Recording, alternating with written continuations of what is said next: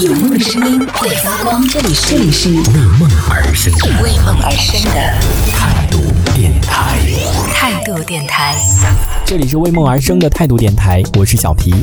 就前段时间我爸妈不是住在这边吗？因为我爸之前脚受伤了，所以就请了我那个什么姨妈他们过来，就是帮忙。他们晚上吃饭就先得去弄，给我爸做好饭啊什么的，就收拾完了什么的。现在 就是反正家里好乱哦，我感觉。然后因为也是很久很久都没有在家里开过火，但是他我爸妈他们有在家里做了，可是。你知道，真的是，我觉得有一些那个生活习惯不同，真的是会把我惹得很毛。就是我已经不止一次跟他们讲过了，我我讲我说你在做完菜的时候，你在用完那些就是灶台的那个时候，就炒完菜啊干嘛的，能不能稍微就是把那个收拾一下？就是你能不能稍微把那个给擦一下？因为你知道，如果不擦的话，它就一直会结那个，就是会有那个油，就是不是会溅的那个上面吗？如果你一直都不擦的话，它就会有那种油就会结起来，就会变一块。一块的特别的脏，看起来就特别的脏。然后我就跟他讲了不止一次了。结果后来我那天回家看到，哇，那个上面结了一层厚厚的油，就可能一个月的电费都已经创了，真的是创新高了，花了一百五哎。然后我平时就这么多年，我自己住了这么多年，就是哪怕是夏天呢，然后电费可能都才三四十块钱，没有，呃，可能夏天有到四四五十块钱的样子。但是一般冬天的话，我记得我用的最少的一次只用了大概二。二十五块钱一个月的电费，因为我真的觉得我的生活习惯还是挺好的。就一我是不喜欢开灯的人，所以我就在跟人家讲那些装修，尤其是白老师现在正在装修的时候，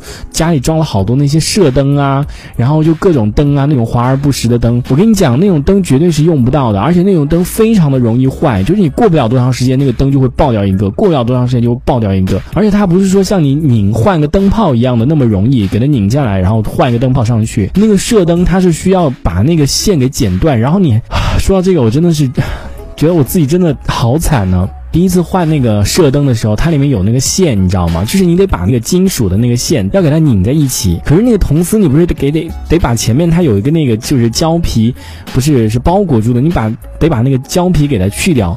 所以我又没有那个工具，然后我就用了就是看人家以前那种电工的方法，就是用那个打火机烧一下，然后把那个胶皮就是烧化掉，然后再我都是强忍着那个烫哎，你知道吗？那个有多烫？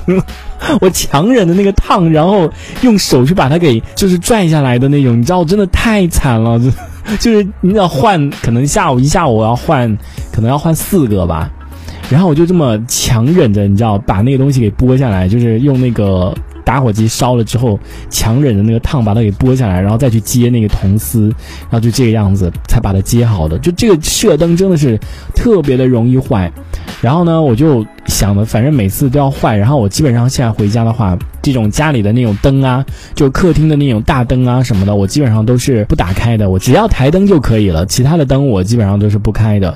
所以可能会比较，嗯，比较省电一点吧。而且尤其是夏天的话，空调的话，我自己来说的话，也就是可能睡觉睡觉的时候，然后开到半夜，然后你睡过去了，你就可能体会不到了。所以就还好。再说晚上的话，用电也比较省嘛。嗯，其他的可能比较再多一点的话，可能就是。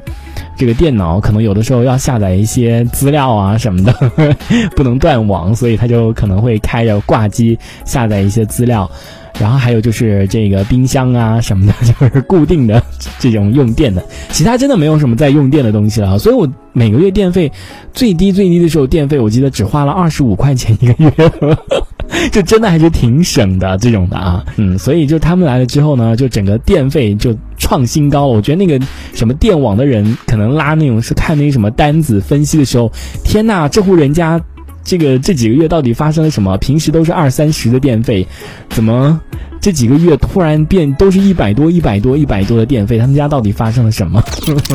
这一小节我们暂时先聊到这里。想要收听更多精彩的内容，可以关注态度电台的直播节目，也可以在微信公众号上关注态度电台，给我们留言。这里是为梦而生的态度电台，我是小皮，我们下次接着聊。